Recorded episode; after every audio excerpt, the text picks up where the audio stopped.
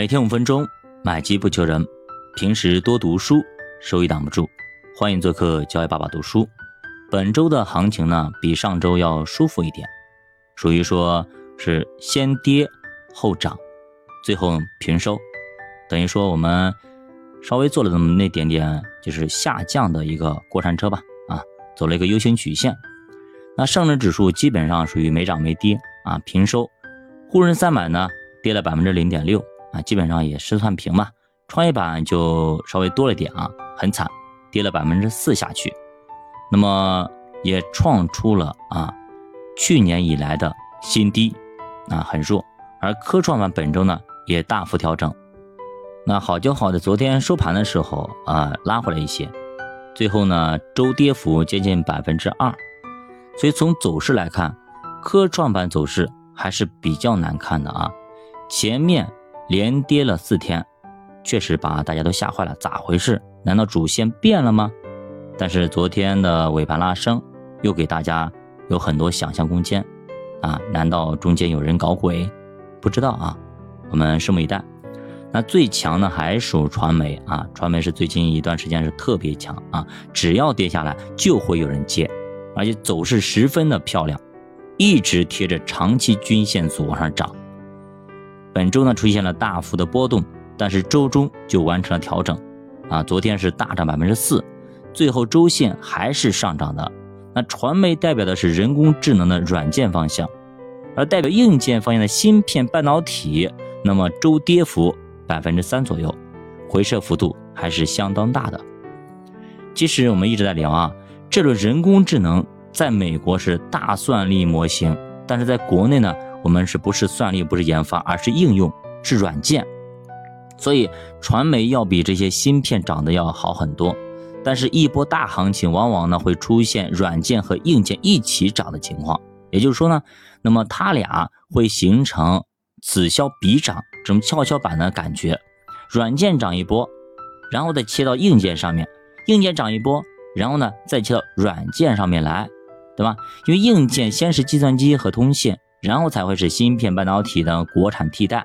现在半导体周期目前还没转正，所以还对于细分领域有一定的压制。那目前很多的公众啊、很多的一个嗯就机构啊等等啊也好，券商也好，其实对于人工智能都是非常非常看好的，都认为呢这是一波大的产业周期的创新和改革。那从各大券商的文章里面可以分析到啊，他们的态度，也就是说他们会继续加仓和布局这些板块啊，这板块未来还会往这个方向继续加仓，所以现在整体来说还属于一个集中看多，但是做多并不充分的阶段，也就是他们看好，但是呢仓位还不足啊，还没有大幅的去加仓。而且很多公司其实也已经开始了行动，要把人工智能、虚拟现实这些东西啊带入到他们自己的产品当中去。这些东西未来会如雨后春笋一般涌现出来，所以市场并不缺少催化剂。我们依然看好的是未来啊人工智能这条主线。所以说，只要是大调整啊，只要是大幅调整，都是一个非常不错的。上车的机会，但是要您对这个方向非常了解，而且有信仰。如果您没有信仰，最好不要碰啊！现在市场呢都在期望大规模监管的落地，这块呢是一个非常重要的分水岭。一旦监管落地，国内会看到很多应用开始上线，那么很多产业趋势就会越来越明显。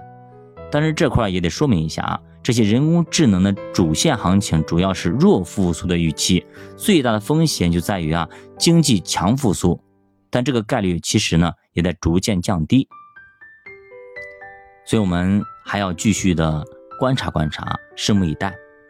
好，我们再聊一下港股啊，本周呢恒生科技和中概都表现非常的良好，恒生科技啊 ETF 更是涨了百分之三点七二上去，中概股呢也涨了百分之一点三八。但是我们也看到汇率本周其实并没有升值啊，甚至呢还一度回调到了七点一五这个位置，所以说明港股对于汇率的反应正在逐渐的钝化。这种情况说明已经不怎么跌得下去了。如果后面人民币转为升值，那么港股就会大涨。所以呢，这块也非常非常看好。结合人工智能来说，其实它俩组合在一起是非常好的。人工智能行业最大的风险是强复苏，但是港股最大的利好呢是强复苏。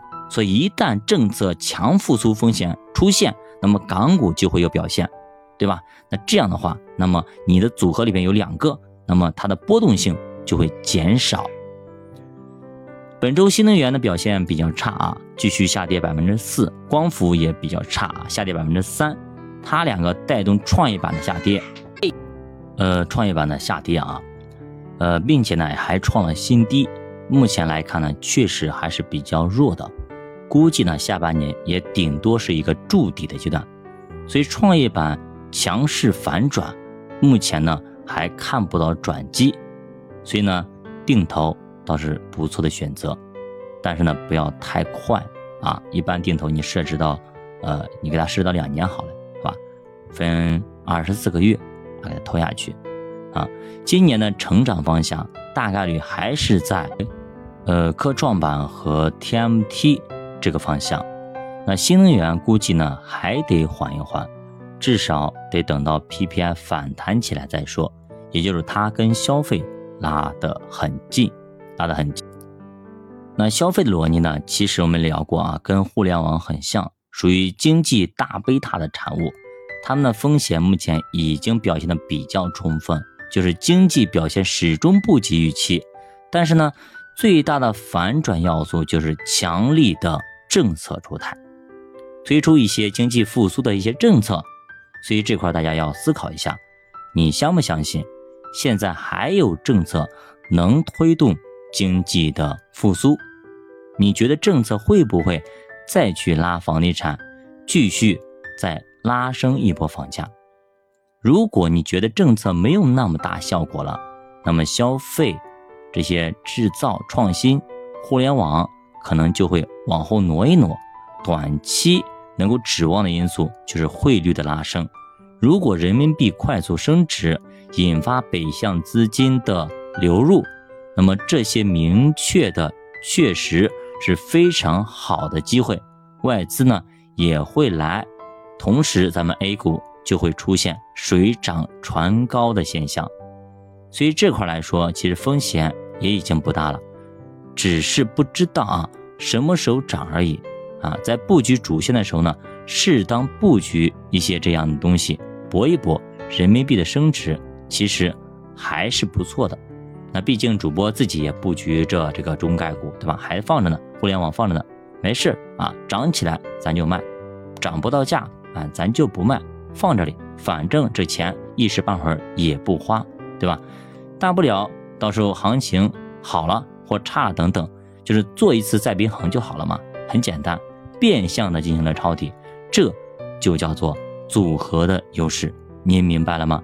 就无论什么样的行情，涨也好，跌也好，我组合都能够应对自如，这是组合的最好的方式。如果你买了单只的股票或者单只的基金，其他没配置，那么很可能您这只基金就套进去，一套可能好几年，您有什么办法呢？对吧？你平衡也做不了，你是卖也不是，不卖也不是，就非常非常尴尬，留给你操作的空间就非常小。所以做组合是一个中庸之道，虽然中庸，但是它的好处也有非常多。不知道您听明白了吗？好，今晚读书陪你慢慢变富，咱们下节再见。